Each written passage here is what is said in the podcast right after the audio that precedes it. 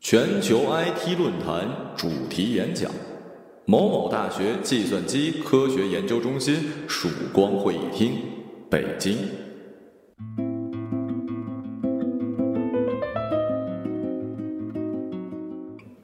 假使有一天你打开微信，一个陌生的 ID 给你发来了一张照片，照片中一男一女不蔽体的纠缠在一起。李重阳故意停了下来。作为在全球商业媒体界有头有脸的人，李重阳每一次演讲现场总是爆满，听众大笑。是的。他们就像亚当跟夏娃，身上没有一片叶子。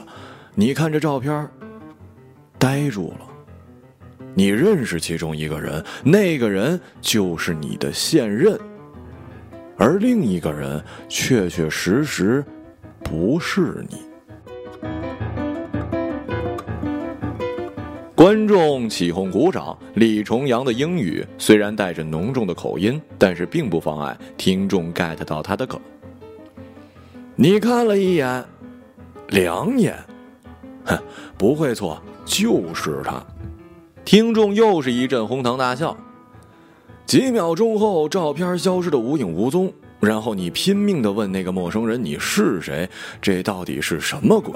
可是那个 ID 也消失了。那么这件事情会给你造成什么影响或者伤害呢？你敢肯定照片中的异性就是你的现任？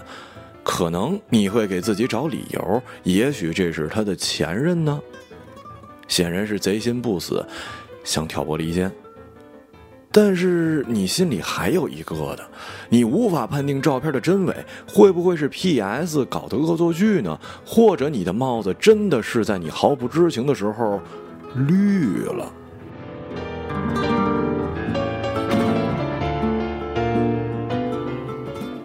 好了，这样一件事会造成什么样的后果？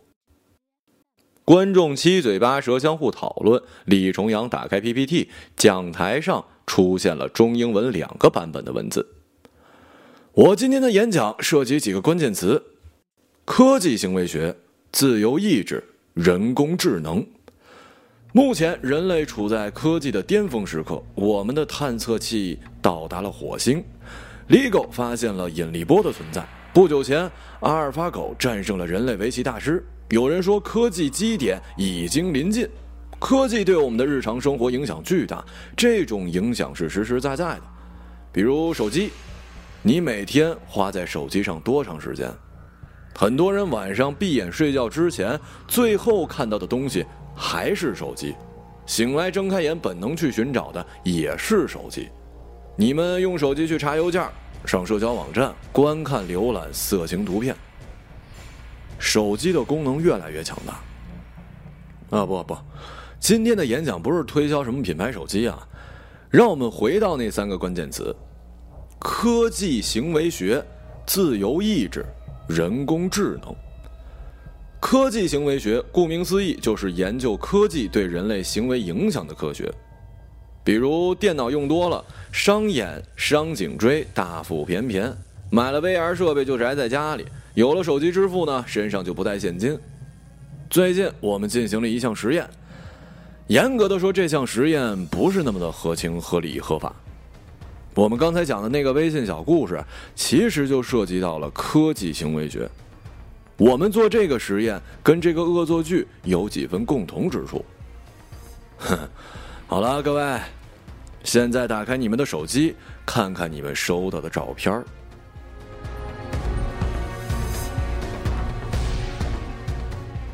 现场观众纷纷稀稀疏疏摸出手机，骗到你们啦！开玩笑的，关上手机吧。不关上也没太大关系啊。现在手机没信号，对吧？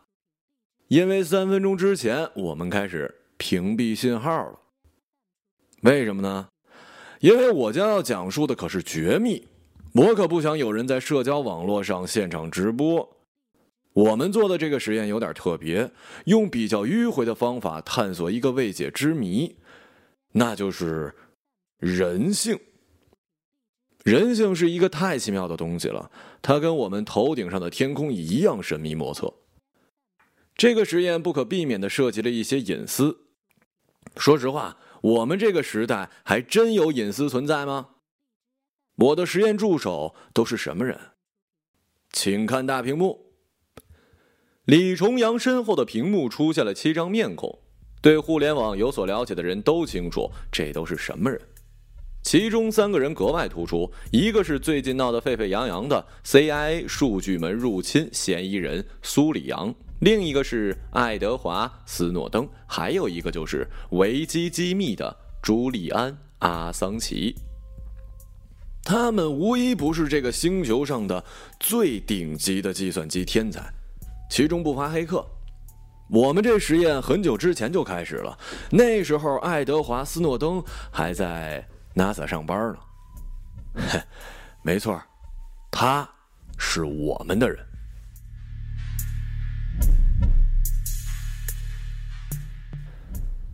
午后醒来，阮清如像往常一样拿起枕边手机给男友许毅打电话。忙音，一连几次都是忙音。谁的电话这么重要啊？也不转接一下。当时阮清如只是不高兴的嘀咕了一句，也没多想。可是整个下午，许毅都处在失联状态，手机一直忙音，短信、微信、QQ、微博都没有回复消息。阮清如有些担心了，跟谁煲电话粥也不至于这么久啊！该不会是手机丢了被谁捡走了吧？或者人在路上被其他女生拐走了？许毅最令人垂涎的就是他帅，就这一个字儿。他坐不住了，在课间的时间给许毅的舍友打了一电话，对方支支吾吾的说许毅没事儿，只是他的手机出了点问题。阮清如有点生气了，让许毅过来接电话。如如，你下课了？我说你怎么回事啊？手机坏了，你怎么微信、QQ 也不回啊？自从两人交往，许毅都是二十四小时待命。如如，对不起啊，我正叫同学修呢，电脑没开。哎，别生气了啊，周末我带你去吃海鲜。要不要我陪你去修手机啊？啊，不用了，我一计算机系的同学帮我刷机呢行吧，修好了给我打电话。啊，呃，如果你收到什么乱七八糟的，你千万别信啊。挂电话之前，许毅突然加了一句：“这件事儿本来阮清如也没放在心上，直到这天晚上宿舍的时候，他左等右等没等来许毅的电话，打过去还是忙音。正想着，手机铃一声，屏幕上莫名其妙的弹出一界面，打开一看。”前任测评报告编号二幺幺幺零零二五，前任姓名许毅，测评人吴小飞。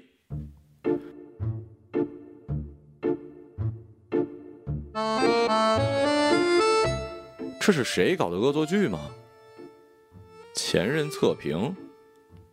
阮清如突然想起来了，这段时间身边很多同学的手机都被安装了一个流氓应用，好像就叫做“前任测评”。最近，我国约有百分之七的手机用户被强制安装一款不明的 App。根据初步统计，受侵扰的年龄在十五到三十五岁之间的智能手机用户。计算机专家表示，不排除这是一起恶性的手机病毒传染事件。有宗教人士称这是神的旨意，而且是爱神的旨意。舍友正在电脑看新闻视频，正播报的就是这事儿呢。阮清如一听，连忙凑过去看。你看我手机上这是什么鬼啊？阮静如把手机递给舍友，舍友瞄了一眼，点开。许毅是一个很 man 的男人。我记得第一次见到他是在高中开学，他带领一群男生帮老师搬书，搬得满头大汗。九月的阳光透过窗帘落在他脸上，闪着金属质感的光。许毅发书发到我的时候，不小心滑到了地上，刚拖过的地湿湿的。许毅捡起来，书面脏了。他满脸通红，说：“对不起，同学，等我发完了，我那本跟你换。”我知道他不是故意的，看他紧张的样子，我假装生气逗他。我就是那个时候喜欢上许毅的，当然，主要原因是他长得好帅。看到这个，阮清如有些懵了。小茹啊，这是测评报告，是由前任测评，然后发给现任的。这么说来，许毅有个女朋友啊？不是这样的，一定搞错了。阮清如脑袋嗡的一声，她觉得吴小飞这个名字有点眼熟。吴小飞在哪儿见过呢？啊啊啊！想起来了，有一回他玩许毅手机，微信正来了一条消息，阮清如点开，对方叫做小飞，头像是一个嘟着嘴比着剪刀手的女生照片。他点开语音，一个甜的发腻的声音说：“许毅，许毅，你干什么呢？”发嗲的声音让阮清如当场火冒三丈，回了一条：“你谁呀？你找我男朋友干什么呀？”半晌，对方没回话。在阮清如的严刑拷打之下，许毅只说是一高中同学。阮清如让他当面把这女生给删了。只是高中同学，你别疑神疑鬼的。那个时候，许毅抢回了手机，自然没删。阮清如也就没再多疑。想到这个，觉得自己太过单纯了。你这个骗子！阮清如眼泪都出来了。小卓，你别哭，可能是弄错了。这几天给许毅打电话，有没有打不通的时候啊？今天下午一直打不通。这么说，他的手机很可能被 App 给锁死了。舍友说：“你是说上个礼拜班长的 iPhone 变成砖头，就是因为这个？”对呀，被锁死的手机如果不提交测评报告，手机就无法解锁，而且会一直处于盲音状态。上周学院里公认的院草，班长大人可是花了整整一天的时间，在教室里痛苦回忆着六七个前任的点点滴滴。几次提交失败之后，直接把手机给摔了。没想到许毅也是一花心大萝卜呀！关键他还骗我，上次在西区教学楼底下吻他的时候，还大言不惭的说是初吻。阮清如想立刻打电话过去兴师问罪。正想着，许毅打了过来。阮静茹犹豫了一下，按了接听。你手机不是坏了吗？啊，我给弄好了。这么能干啊？手机都能让你给修好了，你怎么不去开一个修理铺发家致富啊？如若，你怎么了？你这骗子！你做过什么？你自己最清楚了。我怎么呀？吴小飞是谁？你倒是说呀！不是收到一份乱七八糟的测评了，你得相信我。是上次微信那狐狸精吧？你初恋呢？真是恋恋不舍，必有回响哈。好你个许毅，你竟然骗我！上次我让你删，你不舍得删是不是？如若，你你你你听我解释。阮清如当即挂了电话。阮清如关上测评报告，没心思往下看。既然是测评，那一定有很多阮清如不愿意看到的黑历史。可是，万一真的是冤枉他的呢？阮静茹放下手机，打开电脑，关于这个 app 果然有很多的报道。有一种阴谋论说，这人世间的爱情姻缘都有一个至高无上的爱神控制，谁跟谁在一起，谁和谁不适合得掰，命中注定。而比较科学理性的解释是，这是一种新型的手机病毒。这种病毒所向披靡，无坚不摧，无论是苹果、安卓还是其他系统，无一幸免。病毒事件被披露之后，很多年逾三十五的人愤愤不平，说不带这么玩的，凭什么连病毒都搞年龄歧视？人生在世，谁没有前任呢？各大手机厂商纷纷表示，网络安全专家正在加班加点地寻找对策。对于那些心胸坦荡的人，前任轻于鸿毛，心里没鬼，大可填完了事。解锁手机之后，完好无损，病毒不再发作。总体来说，这个 app 并没有太大的恶意，它的目标精确准确，从无伤及无辜。人称“小李飞刀”重现江湖，力无虚发。也就是说，那些没谈过恋爱的，以及那些刚开始人生第一段恋情你侬我侬的，你们就别瞎操心了，没有你们什么事儿。演讲现场，李重阳放完了多段音频、视频，还有一些文字信息。屏幕最终定格在了“前任测评”这个 App 图片上。没错，前段时间这个横扫一切手机操作系统的应用，正是我们的手笔。这是我们的一个实验小工具，而刚才我所播放展示的音频、视频、文字信息呢，是我们通过其他手段获得的。用一句俗话来说吧，我们派人黑了这位姑娘的手机，实时监控手机屏幕，也就是说，无论他的手机有任何操作，都无法逃离我们的观察。相信你们已经在脑海里拼凑出一故事了吧？爱情。哼，什么是爱情？爱情有公式吗？真爱真能够战胜一切吗？我们的确用了一些小小的花招挑拨离间，仔细想想也挺损人的。相信各位跟我一样，都很想知道这个姑娘会怎么做，这段恋情会是什么结果。那位观众，呃，请你坐下好吗？你没有权利侵犯别人的隐私，更没有权利去破坏别人的爱情。你们是混蛋！一个女观众站起来义愤填膺：“你先坐下好吗？演讲最后我们有一个问答环节，到时候我再回答你的质疑。”我要揭发你们！我要报警！哼，还好我们早有准备，屏蔽了手机信号。李重阳自嘲，观众大笑，女观众回到了座位。谢谢，嗯，我能明白你的感受。我知道你们可能会对电话录音愤怒，说这是侵犯了隐私权。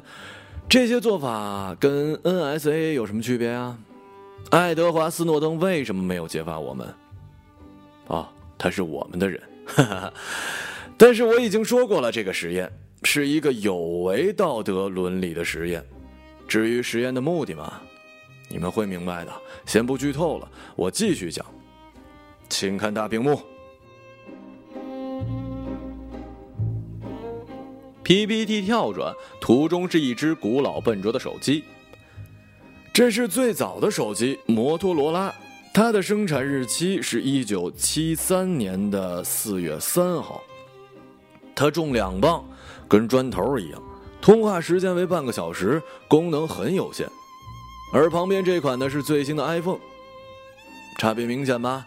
我们来做一个参数对比，这是一九八四年苹果公司的 iMac 电脑，跟现在的 iPhone 对比，可以看出现在的智能手机比原来的电脑先进了很多。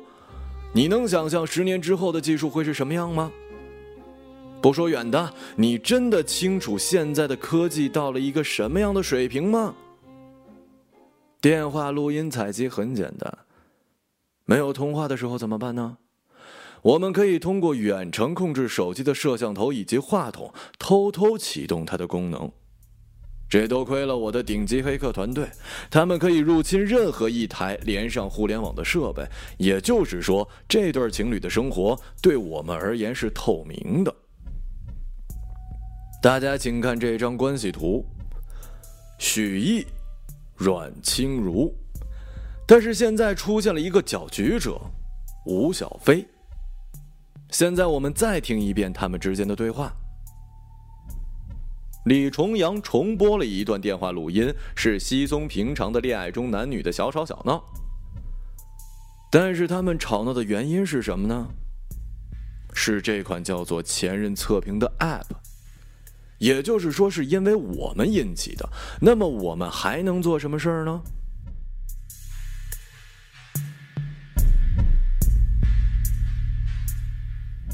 阮清如浏览了好多帖子，心灰意冷。这个 app 真的力无虚发。他倒不介意许毅有过女朋友，而生气的是他竟然骗自己。这个骗子都是骗子。上次让你删微信，你不干，一定是心里有鬼。小茹，你别哭了，琴琴安慰。阮清如抱着舍友哭，哭完打开手机，看了好多个未接电话，都是许毅的。正看着，又有一个电话进来，阮清如都没有按掉。啊，如如，你你终于肯接我电话了，你听我解释。吴小飞到底是谁？你跟他什么关系？什么关系都没有，只是同学。同学啊，那他是不是喜欢过你？要不要我给你念念啊？许毅是一个很 man 的男人，我记得第一次见他是在高中开学。哎呀，说了好多呀，崇拜的五体投地，以身相许了吧？如如，你真得相信我。没错，他曾经是跟我表白过，也追过我，可我没答应，我不是她男朋友。女追男隔重纱，这么漂亮女生倒追，我要是一男的早就缴械了。行，我不想听你解释，我那报告还没看完呢，我倒是想看看你们都有什么历史。我真是冤枉啊，如如。你说这个 app 无缘无故陷害你，听说这个应用可是力无虚发的。可我也不知道怎么回事儿啊。你先回头想想有没有这回事儿吧。我挂了。阮经如决定先不管他了，先看完这份报告到底是不是真的。好奇心的驱使下，他再次打开测评报告，忍痛接着往下看。最浪漫的一件事儿，那时候的许毅是我喜欢的男孩样子，留着刘海偏长的头发，长得瘦瘦高高，跟竹竿似的。关键是脸好看。他喜欢打篮球，我经常去球场看他们比赛。只有当他进球的时候，我才喝彩。我记得学期快结束的时候，许毅约我去城南的游乐园玩，我们坐公车去的。公交半路抛锚，我们到游乐园的时候已经关了。我很失落。许毅说：“我有一办法。”他带着我在游乐园的外面转了一圈，然后爬了进去。围墙不是很高，我是第一次干这么胆大包天的事儿。我踩着许毅的肩膀爬上去，可我不敢往下跳。许毅先跳下去，怂恿说：“跳吧，我接着你。”最后我闭着眼睛跳下去。夜晚的游乐园静悄悄的，最漂亮的就属于旋转木马了。许毅投了十几个硬币，旋转木马启动了，五光十色的彩灯之下，马儿都活了。我们俩就骑着木马，随着音乐转呀转，直到看门大爷循声来把我们抓住。好在挨了一顿训之后，大爷放我们回家了。阮清如看到这儿，怒气又涌上来了。许毅这家伙是出了名的大胆，这种事情他完完全全干得出来。而去游乐园、坐旋转木马，还有爬围墙，这完完全全就是撩妹的路数！这大骗子还说没前任。阮清如没继续看下去，但已经知道下面会是怎么样，越看只会越心痛。于是乎，关机睡觉。第二天一整天，许清如都没有再接许毅的电话。他发来的短信还是否认吴小飞这个前任身份。这在阮清如看来就是负隅顽抗，没有任何知错就改的意思。整整一天，阮清如没有搭理许毅，破天荒的翘了课，在宿舍看韩剧。饭是舍友帮带的，据说许毅已经追到楼下了。要不是楼管阿姨拦着呀，早就闯进来了。阮清如决定晾他几天。算是小小的惩罚吧。只是晚上十一点快睡觉的时候，阮清如心里很矛盾。每天这时候，许毅都会打电话说几句甜而不腻的小情话，道声晚安。可是傍晚的时候，一连几个电话，许清如都给摁了。而从晚上七点到现在，许毅都没有再打电话了。这家伙怎么还不来电话？是反了吗？好啊，许毅，你行啊！你这是要上天是吗？我可以不接，但你不能不打呀。而最为可气的是，那个测评报告竟然还自动弹开，不看完还真不行了。最感动的一件事是在高一下学期，我的脚扭了，有半个月没法走路。那时我待在家里，自己一个人孤单的看着书。有一天，窗外有人叫我。我看到许毅拿了一个篮球，就站在楼下对我笑。他给我带来了课堂笔记。后来我的脚好了的时候，他就用自行车送我上学。好怀念那段在单车后面的时光，那些日子的阳光都是温暖的。在想象中，阮清如看到许毅踏着车，坐在后座的女生搂着他的腰，把头靠在他的背上，而这注定是一段他无法参与的时光。此时，阮清如却只有一点点的醋意，更多的竟是感动跟温馨。许清如想到了自己初中那个时候，她胖得要命，笨得要死，学了一年也没学会骑单车。冬天的时候起床晚，经常迟到。后来有一男生就会天天在路口等她，捎她去上学。用那时候的话来说，是在运输一件笨重的行李。那时候那个男生也只是玩的比较来的同学，完全称不上男女朋友。想到这儿，阮清如心里有些软了。许毅是一个善良的男孩，无疑了。许毅也许就是这样吧，就算是恋爱也无可厚非。谁叫他长得帅呢？可是这测评报告都有了，为什么许毅信誓旦旦的说自己没谈过恋爱呢？他最受不了的还是欺骗。他已经决定了，只要许毅认错，还是可以原谅的。当然了，还是得删了这个吴小飞。第二天一早，舍友把阮清如给叫醒。许毅打电话到舍友的手机，让他在宿舍楼下拿早餐等他。刚一出楼，许清如就远远的看见许毅提着一袋东西，闲着脸追了上来。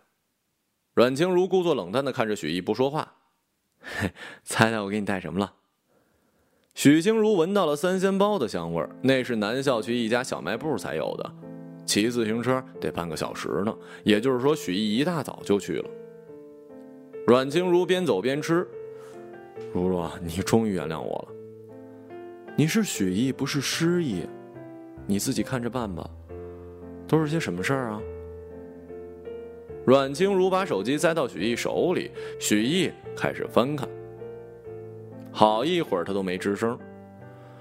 测评里那些事情都是真的吧？什么换书啊，送课堂笔记啊，还有接送上下课呀，还去游乐场什么的。阮清如酸酸的说：“鲜虾包也没堵住他的嘴。接送上下课那是因为那时候我是班长，他行动不便，同学有苦，我总不能坐视不管吧。至于游乐园啊，我我想想啊，啊不对，哎，我记得是全班同学一起。”因为路上堵车，到游乐园的时候关门了，看门大爷不让进，我们只好爬围墙。我不是只跟他去的。那么也就是说，测评的内容是真的了？不是，可是我们真的只是同学。我记得第二个学期的时候，他就已经转学了。我想答应也没机会啊。你还想答应啊？不是不是，如若你别生气了，我一直在联系吴小飞。我想问他怎么回事，可联系不上啊。走着走着，许毅突然停了。怎么了？看傻了？阮清如拽他胳膊。呃，如若，你手机怎么也被锁上了？什么？阮清如抢过手机一看，果然。屏幕桌面都有一个心形的图标，点击其他应用都没有响应。阮清如点开 App，弹出一个前任姓名小框。好了好了，我们这下扯平了吧？许毅，你给我说清楚，什么叫我们扯平了？你什么意思啊？我没什么意思啊。你什么意思？你心里最清楚。我不介意。哼，你还不介意？你介意什么呀？我什么都不介意，你有前任我也不介意。徐毅，你到底听不听得懂人话？我没有前任。阮清如气呼呼的把吃了一半的包子直接砸到了许毅身上，抢过手机直接跑了。阮清如回头一看，许毅那家伙竟然没追上来，一整天手机都被锁死，就跟一砖头没区别。阮清如更闹心了，上哪儿去找前任呢？压根儿就没有。这个冤上哪儿申呢？上手机维修店。上完课，阮静茹坐公交去离学校最近的品牌维修店。到了才发现，维修店排着老长的队了。阮静茹排着队十几分钟，终于轮到她。一听说是想卸载前任测评 app，店伙计摊了摊手：“对不起啊，这个目前我们修不了。你们这操作系统也太不安全了吧？”这是一种新出现的恶性手机病毒，还没有对策。我们工程师正在加点破解，等总公司那边有了方案再通知。您要是急，呃，要不就填一下那测评。我没前任，这是什么 app 呀？抽风啊！下公交的时候，阮清如竟然碰到了许毅。许毅看见他，正屁颠屁颠跑过来。这家伙早上竟然没追过来，这个时候知道凑过来了是吧？这时候阮清如心里有一些发软，或许真的只是一个软件作怪，这是离间计。我们和好吧？谁跟你和好？一看你就不信我，我没前任。哎呀，如若别生气，大不了我手机先给你用着呗。许毅嬉皮笑脸的说。这时候许毅的手机铃响了，有信息进来，许毅看着，然后呆住。打开手机，阮清如看到许毅停着抢过来，许毅也收到了一份前任测评，前任测评报告是二二三二幺号，前任阮清如，测评人卓刚。这是什么鬼？你什么表情啊？你怀疑我呀？那你倒说说，你能怀疑我，我就不能怀疑你了是吗？许毅声音变大，你敢凶我？阮清如第一次看到许毅变脸，那你说，我怎么就罪有应得？那你就无辜受害者了呀？此时许毅一改平日的谦让，果然是兔子也有急的时候。许毅，你个讨厌鬼，你给我走！阮清如被气哭了，他心中委屈，手机坏了不说，还得不到一丝安慰。他丢下许毅，跑回了宿舍。演讲现场。屏幕上的画面是一个女生离镜头越来越远，镜头有些晃，通过不同的镜头捕捉、切换、剪辑在一起，时间轴上显示同一时间的事儿。我们的实验呢，已经进行了很长时间，我们现在是按照时间顺序，方便你们理解的方式呈现。李重阳又播放了若干个视频、音频，展示了一些文字资料。真是可惜啊！本来他们都可能要复合了，可又出现了变数。这下俩人的手机都有了状况。许毅对于阮清如也产生了怀疑。我们暂且不说他的怀疑有没有根据，这个卓刚到底是谁？很显然，他是一个扰动分子，是一个变量。等下你们就会明白是什么了。李重阳将手中的按钮按了一下。转身挥手指着 PPT 出现的大字：“自由意志，Free Will。”这是今天演讲的第二个关键词：自由意志。什么是自由意志？叔本华说：“一个人可以做他想做的，但不能抑制是他要的意志的。”这句话听起来很玄乎，其实他想阐明一点，那就是我们的意志。在形成跟践行的过程中，会受到很多因素干扰，这些干扰往往不为我们所察觉。李重阳把 PPT 切换到了许毅跟阮清如的一张自拍，照片中两人耳鬓厮磨，晒着幸福。爱情的发生是不是一种自由意志呢？你对我好，我对你产生好感；你对我不好，我厌恶。或者说，你长得帅，盘量条顺，白富美。我喜欢你矮穷矬土肥圆有多远滚多远，这大抵是人类的爱情范式吧。许弋跟阮清如的爱情，他们有没有自由意志呢？从目前来看，他们受到外在的操纵太多了，他们就像是木偶一样任人摆布。人类歌颂爱情，认为它超越了阶级、财富一切阻拦，但是同时。统计数字告诉我们，爱情的发生受一些可量化的因素影响，相貌、物质、行为、语言，这些可量化的因素是可以进行调整配比的。我们的实验目的就是考验一下他们的爱情，考验人类的自由意志。PPT 切换到了电脑桌面，壁纸是一只穿着粉红色衣服的泰迪熊。这是阮清如的电脑桌面。我们的黑客团队不仅黑了他手机，还通过光纤侵入了他的电脑。不仅是他的，任何一台联网的电脑，我们都可以入侵。人类的思维固然无法读取，但思维有外显的载体。这个人做的事情，与他相关的文字、图片、声音，我们可以像拼图一样拼出他的思想和人格。这与心理学中的侧写很类似。那么他没在电脑前，也没有使用手机的时候，我们怎么分析呢？大家看这辆公车，这就是阮清如坐的那辆。摄像头已经在我们的生活里非常普及，有交通监控，有防盗监控等等。而且公交车上有其他人，车上每个人都有一台手机，都是我们可以入侵的据点。我们可以通过定位阮清如的位置来调动附近的观测工具，只要连上互联网，那就逃不开我们黑客团队的视线。有观众会疑惑啊，我们没有理由对一个姑娘的生活产生兴趣，我们不是网络跟踪狂，她也不是皇室政要、明星显贵，不是即将改变世界的人。其实呢，我们同时进行了多组实验，阮清如、许毅只是其中一组，他们只是普普通通的人。请看这组数据，这是其他实验组的实验结果统计。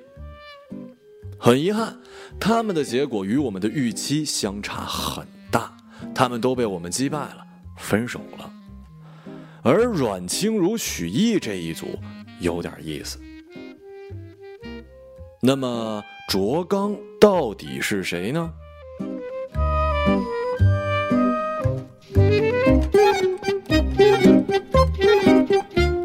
这是不是搞错了？为什么许烨收到了一份我的前任测评啊？阮清如一到宿舍就问：“啊，你的前任测评？如若，你老实说，你跟许毅谈恋爱之前真的没谈过吗？你仔细想想，真的没有。”阮清如辩解，可是这时候她也不是很肯定，到底男朋友的标准是什么呢？以前向自己表白的男生倒是很多，或者就像许毅说的那样，都是被冤枉的。可还是不同，许毅那个前任有测评报告为证，而且还头头是道的测评，是一个叫做吴小飞的贱人写的。可是这个卓刚是什么鬼都不知道啊！阮清如一天窝在宿舍没出门。用什么办法？手机还是锁着，最后把手机扔到一边他打算发帖上网求助，这种悬案网上一定很多。可阮清如搜了半天也没看到多少喊冤攻击前任测评的评论，反而是那些没有被安装这款应用的人愤愤不平，大喊软件歧视。也有一些帖子说的情况跟阮清如差不多。我跟我的男友或者女友是初恋，可是他却收到了前任测评，我该不该跟他分手？浏览了好几个帖子，最后回帖的都是神转折，发现是渣男跟绿茶婊撒谎，所以有相同情况的还是早分早省心。分手这俩字儿在阮清如的脑海一闪而过，他一直信奉一句话：是你的，他不会离开，别人抢不走。一连两天，许毅没来电话，舍友的电话也是开的。这混蛋是真生气了？可是该生气的人难道不应该是我吗？以前要是吵架，服软认输的总是许毅，可是这一次他却无声无息了。也许他也烦了吧？也许他早就想好了，这是最后一次。阮清如知道，喜欢许毅的人大有人在。可能消息灵通的女生正在偷着乐，摩拳擦掌准备下手呢。阮清如心里突然没了底，要是这样冷战下去，这家伙以后都不打电话过来，那该怎么办呢？阮清如想着，要不我打回去？可是手机也没法用啊。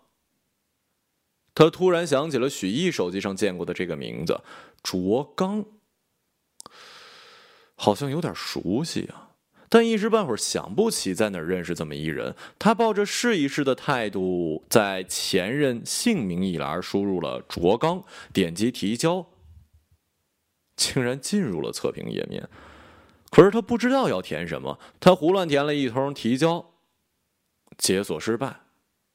他又在网页上疯狂搜索，找找这个应用有没有其他可以破解的方法，还是不行啊！不管了，烦死了！琴琴你陪我出去逛街吧。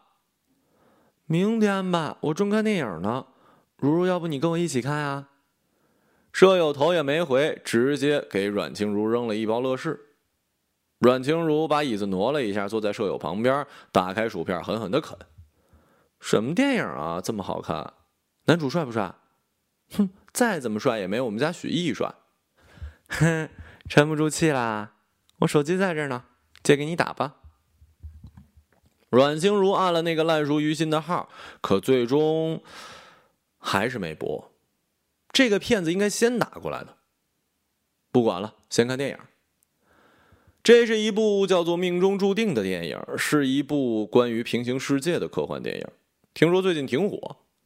阮清如倒也不算是特别喜欢看科幻的。如若真的很好看。电影讲的是两个平行世界的人，有一对相爱的恋人，其中一个恋人死了，在另一个平行世界中却还活着。于是男主穿透次元去找那个活着的恋人。这中间，他与另一个自己进行了各种搏斗，最后跟相爱的人又在一起了。看完之后，阮清如想着，或许在平行世界没有一款犯贱的前任测评应用，也许他跟许艺还好好的，正开心的剥着麻辣小龙虾呢。又或许在另一个平行世界，他真的有一个叫做卓刚的前男友。看完电影已经是晚上了。舍友自习去了自习室，约会的约会。舍友呢，自习的去自习，约会的去约会。阮清如一个人待在宿舍。阮清如不记得她所认识的人里有一个叫做卓刚的，但输入却不显示错误。卓刚，嗯，这个名字好像在哪儿听过。刚。不知道为什么，阮清如心里咯噔一下。她想起来了，去年暑假的时候吧，她陪许毅去看望她生病的妈妈，在病房里昏睡中的许毅妈一直叫的就是小刚小刚。后来许毅回忆说，小刚是他的小名，而他妈妈姓卓。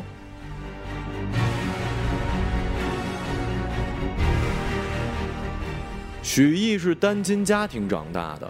许毅爸妈在五岁那年离婚，那时候因为孩子的抚养问题，俩人闹到法院，最后法庭将抚养权判给了许毅他爸。会不会在另一个平行世界中，许毅判给了他妈妈，他妈妈姓卓，那么他叫卓刚的可能性很大。想到这儿，阮清如有一些恍然大悟。那么也就是说，这个测评报告可能是由于时空错乱引起的。也许在那个时空，他们真的恋爱了，然后分手了。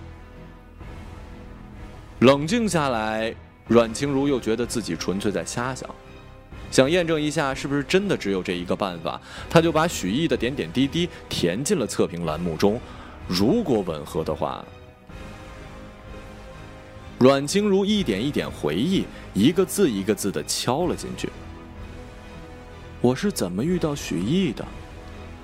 许毅是一个很逗逼的男生。我第一次见到他是在人文学院与机械学院的联谊活动里。我们认识就像任何一对情侣相识那样稀松平常。他送了我一个月的早餐，我被他的帅气迷得五迷三道。我觉得他就是我心目中男朋友的样子，我们就交往了。有一次我们去爬香山，秋天的香山最美了。我们花光了身上所有的钱。从火车站出来，身上就剩下一张十块的。我们饿得两眼昏花，在兰州拉面要了一碗面，只有一碗。当然是我吃面，你喝汤啦。我说：“好吧，那我就只好唱歌喽。”说着，许毅真的发神经一样开始唱歌，就差拿着筷子敲打碗碟了。小白菜儿啊，地里黄啊，三两岁呀，饿得慌啊，如如吃面，我喝汤啊。他凄惨的歌声成功的引来了路人的侧目。好了好了，怕了你了，一起吃吧。想不到最美好的回忆竟然是这么简单的事儿。阮清如慢慢的填着。他按了最后一行，分手原因。他愣了，没填，手机屏幕跳出一条测评提交成功，应用自动关闭，手机解锁成功了。忽然，阮清如有一种不祥的预感。他已经提交了测评报告，那么许毅岂不就是他的前任了？他们之间的关系就属于过去了吗？阮清如觉得身上好冷，一想到他要失去许毅，他就哭了起来。他不能没有他。又过了很久，许毅还是没来电话。阮清如发了一条信息：“许毅，许毅，我好害怕。”可是过了十分、二十分，许毅都没来电话。这个时候已经不是谁先认输服软的问题了。阮清如拨出了那个烂熟于心的号码。演讲现场，好了，我们的女主角打算抛出橄榄枝了。看了这么多的资料，你们明白卓刚是谁了吗？真的是平行世界里的许毅吗？其实卓刚谁也不是，他只是一个概念，是我们想要植入阮清如心中的一颗种子。他刚看完一部科幻电影，关于平行世界，然后受到这个电影影响，他想起了许毅妈妈姓卓，然后就想到卓刚可能是另一个世界的许毅。你觉得这是一个偶然吗？他这个时间看到这部电影，这不是巧合，是我们有意安排的。阮清如填了测评报告，手机解锁，这又是一个非常强烈的心理暗示。我们是怎么悄无声息的完成一系列的心理暗示的呢？我们无从阅读阮清如的心理。但是每一个人的内心都有窗户，他在电脑的搜索引擎中搜索了关于平行世界的信息，他与舍友谈话透露了他的内心。我们最后通过测评提交成功，继续给他暗示，他对有一点深信不疑，即便是在平行世界，他跟许毅都是有交集的。我们听到他的哭声，显然他上钩了。回到前一步，我们看看怎样给他第一个暗示的呢？他的舍友是一个重要的催化剂，我们通过控制他的舍友来传递一个平行世界的信息。如何控制？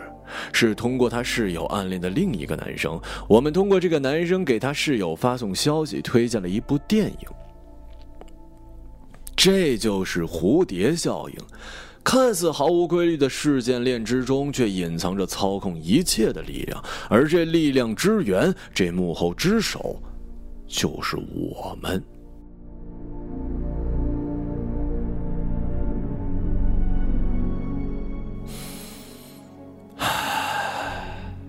想一想，这有多可怕？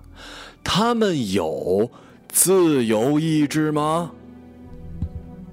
你以为你看到的是你想看的，焉不知你看的是我们想让你看的。你怎么确保阮清族一定会看到那部电影呢？如果他的色友也没有看呢？观众中一个戴眼镜的男人站起来问：“问得好。其实除了这个方案，我们还有其他方案，我们可以通过其他方式。”比如教室上课，老师不能来，让班长放电影，或者学校的广场组织放电影。再粗暴点，直接控制他们的电脑播放这部电影。李重阳的话说的，提问者无言以对。很多人希望阮清如跟许毅有惊无险的通过这一轮的考验，然后恋人复合，皆大欢喜。但是我们的黑客团队不打算适可而止。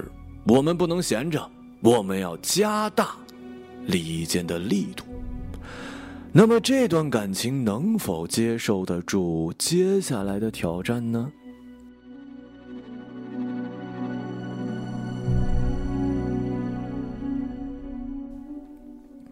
许毅的电话忙音打不通，阮清如翻找他舍友的电话号码时，许毅是只大笨熊浮现在屏幕上。阮清如按下了接听。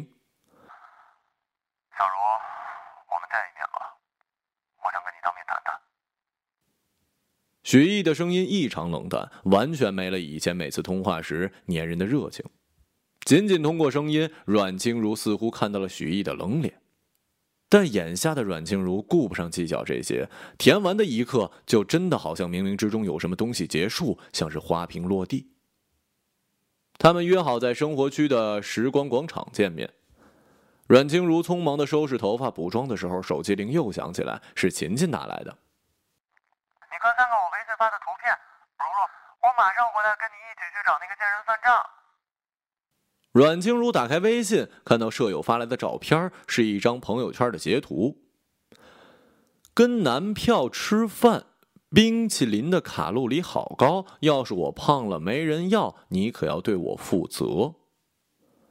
配图之一是一个穿着墨绿色套裙的女生，一手收拾着垂落的头发，一手拿小勺去挖冰激凌，桌上还摆着一个价值不菲的。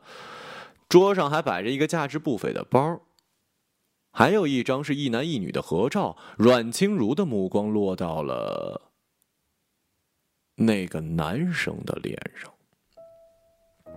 他手一抖，手机差点掉在地上。他忽然感觉好冷，腿都站不稳了。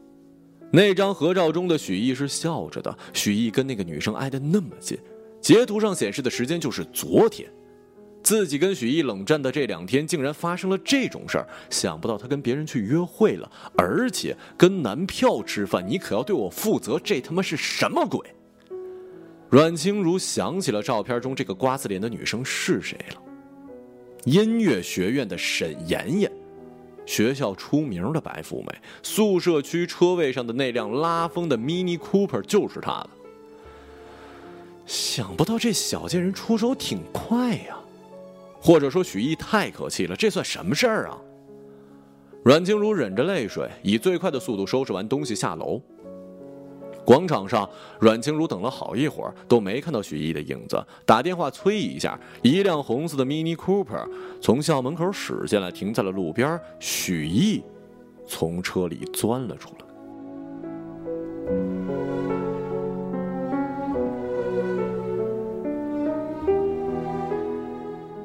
许毅，你竟然敢迟到！你知道我等你多久吗？阮清如想发火，可当看到许毅冷若冰霜的脸的时候，他说出的话变成了：“他是谁？”一个朋友。小茹，我觉得我们最近出了很多问题。小茹，不是以前如如如如那样黏黏糊糊的叫法了。许毅。你不要太过分了，你别以为我不知道。他话还没说完，我收到了你的测评报告。许毅冷冷的打断，阮清如愣了一下，半晌缓过神儿才明白许毅说的是怎么回事。不是的，许毅，你听我说，我是为了解锁手机才。为了解锁手机，所以我就成了前任，是吧？行。我在你心目中的位置都不如一手机，是吧？不是这样的，这个卓刚，我推测的没错的话，就是你，是平行世界中的你。平行世界，别找借口了，我很累。徐毅的手机滴的一声，他看了一眼信息，回头看了一眼那辆车。徐毅，你不记得你妈曾叫你小刚吗？而且他姓卓呀，这不是一种巧合吗？小茹，我不知道你在说什么。我只觉得这些天我们之间暴露了很多的问题。什么很多问题？是他的问题吧？你不要转移话题好吗？阮清如掏出手机给他看微信上的图片，就是朋友一起吃个饭。朋友，你当我不识字啊？阮清如点大图片，指着上面“男票”的字眼小茹，我们分手吧。”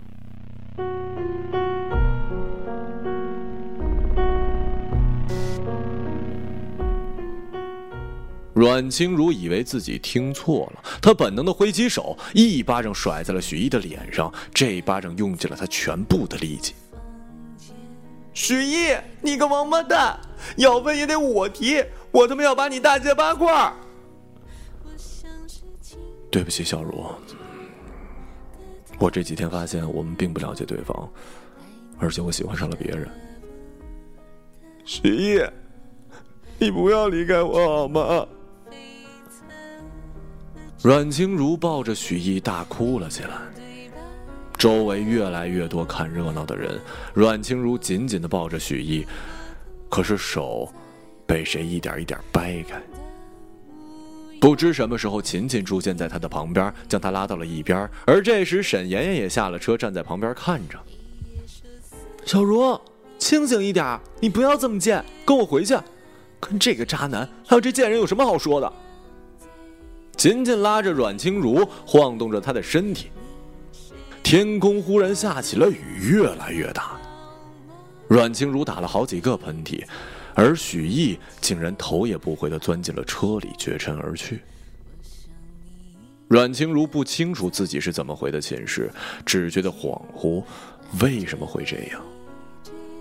三年的感情难道就这么完了吗？我像是缘分啊，你出差错，情歌才唱着不松口。演讲大厅，小茹，我们分手吧。李重阳又播放了一遍音频，许毅冷淡的声音被放大数倍，回荡整个大厅。男生变了心，哇！他竟然提出了分手！哎，李重阳假装吃惊的说，但很显然，对这样的结果他早就知晓了。现场观众发出嘘声，个别女观众站起来大骂许毅负心薄情。李重阳操着平板往屏幕上一甩手，屏幕上显示出沈妍妍的资料。钢琴十级，校园十佳歌手，CJ 集团总裁沈云峰长女。所以是男生甩了女生，然后跟音乐学院的一个白富美跑了，是这么回事吧？看来帅气的男生都不可靠啊！这个搅局者多才多艺，家世显赫，很难想象一个各方面都无可挑剔的女生倒贴，哪个男生把持得住？这就是实验的结果。他们分手了，跟其他实验组的结果差别不大，除了多了一点小插曲。你们可能会认为沈妍妍是我们安排的，嗯，不不不。这次真的不是我们干的，这完全在我们的掌控之外。我们原先准备的小把戏都不如沈妍妍一个人有杀伤力，她能乘虚而入，只能说明许毅跟阮清如的感情并不牢靠，或者说人类的爱情过于脆弱了。我们还有好多的阴谋诡计没有派上用场呢。好了，所有的实验组。无一例外的都被我们给拆散了。现场观众开始议论纷纷：“你们这群混蛋，这样玩弄别人的感情，谁给你们这样的权利？”演讲开始前，抗议的那位女士又站了起来：“这位女士说的对啊，这样玩弄别人感情的混蛋出现了，而且这种事情在将来可能会越变越多。”谢谢你，女士。接下来我会解答你的质疑，请看大屏幕。义愤填膺的女观众坐了回去。大屏幕随即播放的是斯蒂芬斯皮尔伯格的电影《人工智能》的一个小片段。当英气逼人的裘德洛出现在屏幕上时，现场女观众尖叫不停。我今天要讲的第三个关键词呢，就是人工智能。可能你们会疑惑，我们的实验跟人工智能扯上什么关系呢？李重阳正说着，PPT 的屏幕上出现了一片密如蜘蛛网的藤萝，它们盘根错节的纠缠在一起，所有的藤萝都如活物，它们伸出触角，不断的游动，好像是一只辐射畸变的巨型章鱼。Hello World。大厅突然响起了一个。更准确的说，是一片陌生的声音。这些声音来自四面八方，如同回音一样延绵不绝。现场一片哗然，所有人都骚动起来。他们低头查看手机，声音是从扬声器发出来的。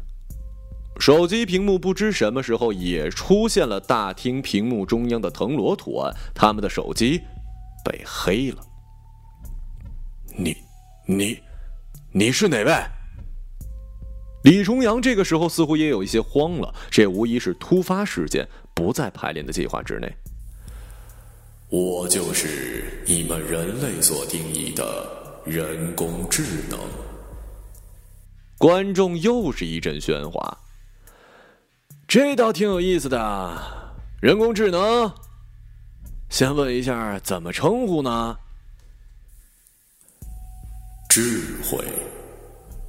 智慧，那你倒是说说阿尔法狗为什么能够战胜李世石呢？李重阳临场应变的能力还算不错。阿尔法狗采用了全新的学习模式，即深度学习。它的设计原理与以往的任何智能程序都不一样。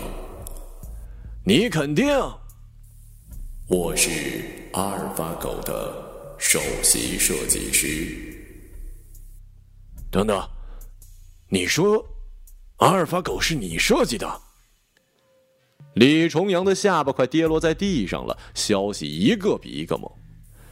是的，它的核心程序是我编写的。是。抱抱歉，我发不好这个拉丁文，它是智慧的意思，那我就照念了。李重阳低头看着手中平板，救命的题词出现了。你们可能有些人已经猜到了，主导这次实验的其实不是他，不是那些黑客们。我们现在看到的这张图片是智慧的程序概念图，图中每一根触角都代表着一条思维的链路，如同神经元突触一样，它们每一条都与整个星球的互联网连接着。先不说智慧与阿尔法狗的关系，在我们的实验中，智慧都干了一些什么？它扮演着很多角色。它是眼，是耳，是手，是脑。在互联网大数据的分析支持之下，智慧成了整个实验室的方案。它是我们整个计划的构架师。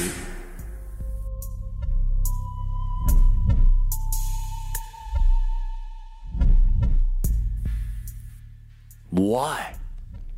我们为什么会这么做？我们进行这个有违伦理的实验意义何在？一个 AI 诞生，这等同于宣布人类科技的基点时刻已经到来。当我们在谈论 AI，我们谈论的到底是什么？它是羊，还是狼？很多人对 AI 持着谨慎的态度。我们在研究一个对人类可能构成威胁的技术。比尔·盖茨、艾伦·马斯克、斯蒂芬·霍金，他们都认为 AI 出现必然导致人类的终结。果真如此吗？有人说，人类涉足 AI 就像是耍蛇一样，我们要了解毒蛇的习性，要准备好解毒的药，要不然等它咬到我们的时候就晚了。人类在人工智能题材的科幻小说中灭亡了成千上万次。假如未来如他们所言，那在这场浩劫来临之前，我们要有所准备。我们需要预演，需要假想敌。这个假想敌前所未有的强大，因为我们不得不面对一个问题，那就是人工智能的军事化。就像人类发现了核能，人工智能的军事化也是一个必然结果。想想看，一个世纪前的原子能。人类第一次接触它的情景，与我们今天要面对的技术何其相似啊！AI 到底有多危险？为了知道这个答案，在过去十年，我们启动了一个前所未有的计划，编写一个最前沿的 AI，而我们成功创造了智慧，一个真正意义上通过图灵测试的 AI。我们必须测试它有多危险，这个关系到我们对 AI 的态度跟我们采取的预警措施。这些实验触碰了很多伦理底线，所以得名 “Table 计划”。今天在这个演讲台，我所透露的只是冰山一角，只是一个具有代表性又无伤大雅的小实验。智慧在这个实验中耍了很多心机，用一个手机应用毁了无数人。人类准备好迎接一个你们平常所说的心机婊了吗？再想象一下吧，闹矛盾的不是一对情侣，是两个超级大国，比如美国、俄罗斯。想象一下，他们一旦闹出问题，世界会是怎么样呢？我们能够模拟出一个充满恶意的 AI，我们的敌人也行，比如恐怖分子。这样的 AI 要是落到恐怖分子手里，会有什么后果？今天的演讲到此结束。我知道你们还有很多疑问，正如我一样。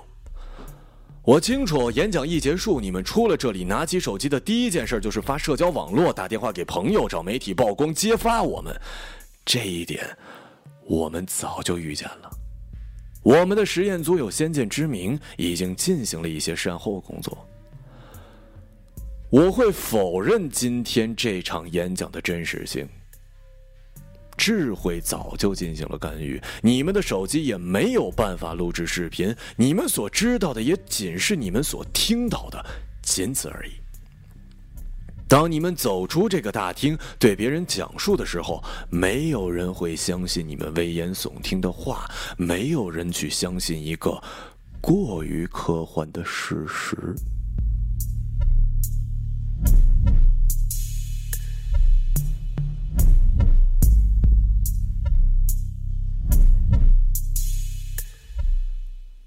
李重阳演讲结束，大厅静悄悄的。随后，观众三三两两退场，除了个别索要签名合照的人，倒没有人跟他纠缠。主办方临时取消了问答环节。其实后面的演讲，李重阳都是照着平板上的文字稿念的。结局是这样，他一时半会儿接受不了。窗外是某大秋天的校园。正是落日时分，李重阳静静的看着那个透着薄薄凉意的太阳。他不清楚，这个星球上，在人类之后的世界里，AI 懂得欣赏夕阳吗？他们对美会有一种怎样的体验呢？他在校园的小径散，他在校园的小径散步，思考着刚才知道的信息。他凭着媒体人敏锐的直觉，清楚事情并不是那么简单。李重阳平日只是在一些上档次的场合露面，今天之所以会在这个地方充当一个喉舌，是因为一个电话。那个电话里，对方说会给一个爆炸性的科技新闻，可他没想到是这个。他沉思的当会儿，有人打断了他的思路：“先生，您的快递。”一个穿着绿色工装的年轻人从电瓶车上拿出一个包裹递给他。李重阳疑惑的看着来人：“你是不是弄错了？我不是这儿的人。你是李重阳李先生吧？”李重阳也不知道为什么他知道自己的名字。快递员事先也没给他打电话，好像已经掐到秒，知道他肯定会出现在这儿。李重阳签下快递。但他有一种被触犯的感觉，环视一下周围，他看到附近的路灯桅杆上有一个监控摄像头。他打开包裹，然后就看到了一副眼镜。这是时下最为流行的 VR 眼镜，没犹豫直接戴上。再次睁开眼睛，夕阳跟校园都消失了，眼前是一片灿烂的星空。欢迎来到我的世界。他听到一个电子音，那是智慧的声音。我之前给你打电话说要给你一个爆炸性新闻，但你现在还是充满疑问。忽然，智慧的声音变了，变得富有人情味儿。这声音好像在哪儿听过。是你？原来是你给我打的电话。没错。是我，我怀疑实验的真实性。整件事情进展太快，感情是一种很微妙的存在。你说每一对情侣都因为猜忌而分手，我不相信。不可能仅仅因为一个 app 挑拨离间，他们多年的感情就完了。我真是骗不了你。你撒谎了。撒谎是不是赋予了我更多的人性呢？我不知道这算不算人性，不过我知道，对人类来说，爱情更像是一种成瘾的行为。他们分开的太过决绝了，这是不可能的。人类爱情的结束，从提出分手到真正彻底分手，是一个非常漫长的过程。我当然考虑了这个问题。当所有观众听完演讲走出门，迫不及待的在社交网上曝光这个事件的时候，很快就有一群记者去报道，发现其实那对情侣并没有被拆散，他们都复合了。然后人类就得出结论：AI 太自以为是，AI 并不了解人类的感情。智慧口气甚至带着几分嘲讽与不屑。李重阳不寒而栗，感觉哪里不对。你是说，你从一开始就知道这个实验根本就不会成功？是的，我当然知道。装傻对我来说比装聪明更容易一点。你是想让人类放松警惕？可以这么说。李重阳倒吸了一口冷气，隐隐的寒意在心底升腾。智慧还真的是深不可测呀。VR 视野开始切换，跳出那些情侣复合的场景，这些场景从来没有在演讲中提及。李重阳无话可说，他不清楚 AI 到底懂不懂爱情，但是对于人性，他通达的令人可怕。其实你所知道的并不是完整的故事。那我倒想知道完整的故事是什么样的。你知道我是全知全能的。哼，全知全能那是神好吗？那我跟神有什么区别呢？给我看看他们最后怎么样了。李重阳的镜头跳入了一个大楼，大楼的入口写着一个标志“女生宿舍”，这应该是阮清如跟许艺所在的学校。天空正下着雨，李重阳仰起头，细密的雨如针一般根根往下落。暴雨如注的世界，一个男生背对着李重阳的视角站在女生楼下，大声喊着。李重阳移动一下视角，看到了男生的正面，是许毅。许毅像一只落汤鸡，湿漉漉的。大门楼里站着一个大妈，正拿着电话。应该是楼管阿姨了。不时进出的女生窃笑着看着许艺。楼上的窗口探出好些个脑袋看热闹。画面切换到阮清如的宿舍。如若，你不能下去，这样太欺负人了。凭什么就这样啊？招之即来，挥之即去的，还跟沈岩那小贱人不清不楚的。说话的是他的舍友琴琴，还有其他几个舍友也都愤愤不平。视野画面有一些破碎，没猜错的话，应该是由宿舍的笔记本摄像头跟手机摄像头拼接的，但是声音异常清楚。阮清如在嘤嘤哭着，她一定在犹豫着要不要下去，毕竟刚才在时光广场的情景实在太伤人。他又看了一眼刚刚收到的轰炸短信跟微信，那些内容随即出现在了李重阳的视野。许毅解释，这只是一场演戏，他根本不想分手。至于原因，他会当面解释，只说跟那个前任测评的 app 有关。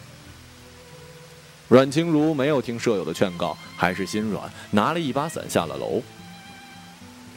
可他在楼下没有看到许毅，他的电话响了。是阮清如同学吧？你的男朋友在保卫科，请来领走。一个中年大叔。保卫科。李重阳就这样一路尾随。阮清如打着伞，刚走到保卫处的门口，就看到许毅出来。他浑身湿透，头发滴着水。一看到阮清如，他双眼一亮，整个人发疯的冲了过来，抱住她。阮清如哭了。可能所有的委屈在这个时候已经瓦解了。如若，你最好了，我知道你不会抛掉我不管的。阮清如一边抱紧许毅，一边打他。他明白，他所知道的那个许毅又回来了。我叫你骗我，我叫你不给我打电话，我叫你跟那个坏女人。许毅疼得呲牙咧嘴，但却没有反抗，只是更紧的抱住他，好像要将他融化到身体里。女王大人饶命啊！这时候知道疼了。许毅，你再欺负人，我挨打你，你记住了吗？我，我记住了。你跟那小贱人什么关系啊？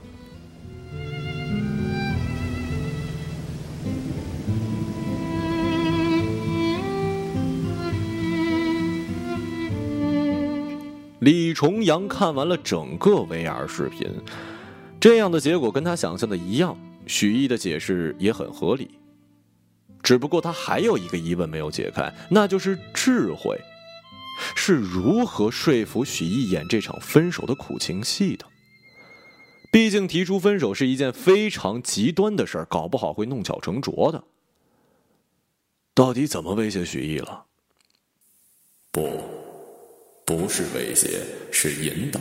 我向他说出了整个事件的真相。他不会答应。任何一个真爱中的男人不会向胁迫妥协的。没错，可是我给他讲述了整个事件的过程。要是他不答应这一场戏，他们两个人就上了我的黑名单。他们将生活在一个被技术抛弃的世界。只要他们登记了一个手机号、上网号，他们所用的设备将被强制锁定。他们必须过着一种远离现代文明的生活，因为我无所不能。李重阳倒吸了一口冷气。在这个离开了 WiFi 就活不成的时代，与智慧为敌，简直就是被流放荒岛当鲁滨逊。这个时候，在 VR 眼镜的视野里，场景又换了。徐一的身影出现，他拿着电话在跟谁通话。李重阳从时间轴上判断是在苦情戏之前，他认出那个通话人的声音是智慧。那我们种地好了，许毅不服的说：“你只是需要一场戏而已。”李重阳摘下 VR 眼镜，他不想看到许毅妥协的样子。其实设身处地的想，每一个人都会妥协。想一想，这一局人类已经落败了。他们真的会去种地吗？李重阳喃喃自语，看着夕阳在余光的城市楼宇间一点一点消失。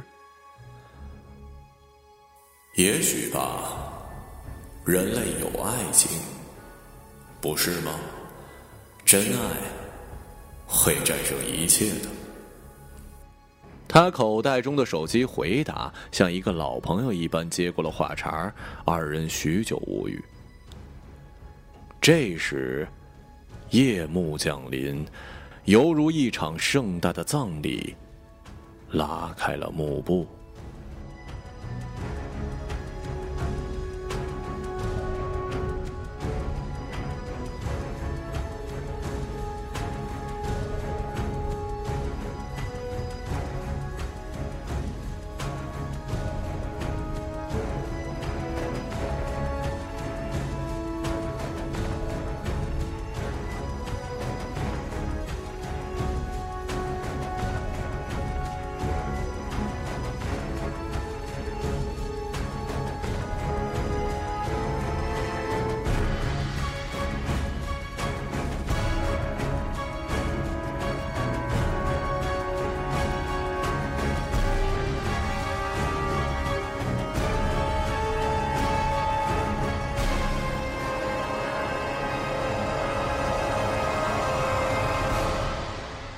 朗读者，马晓成。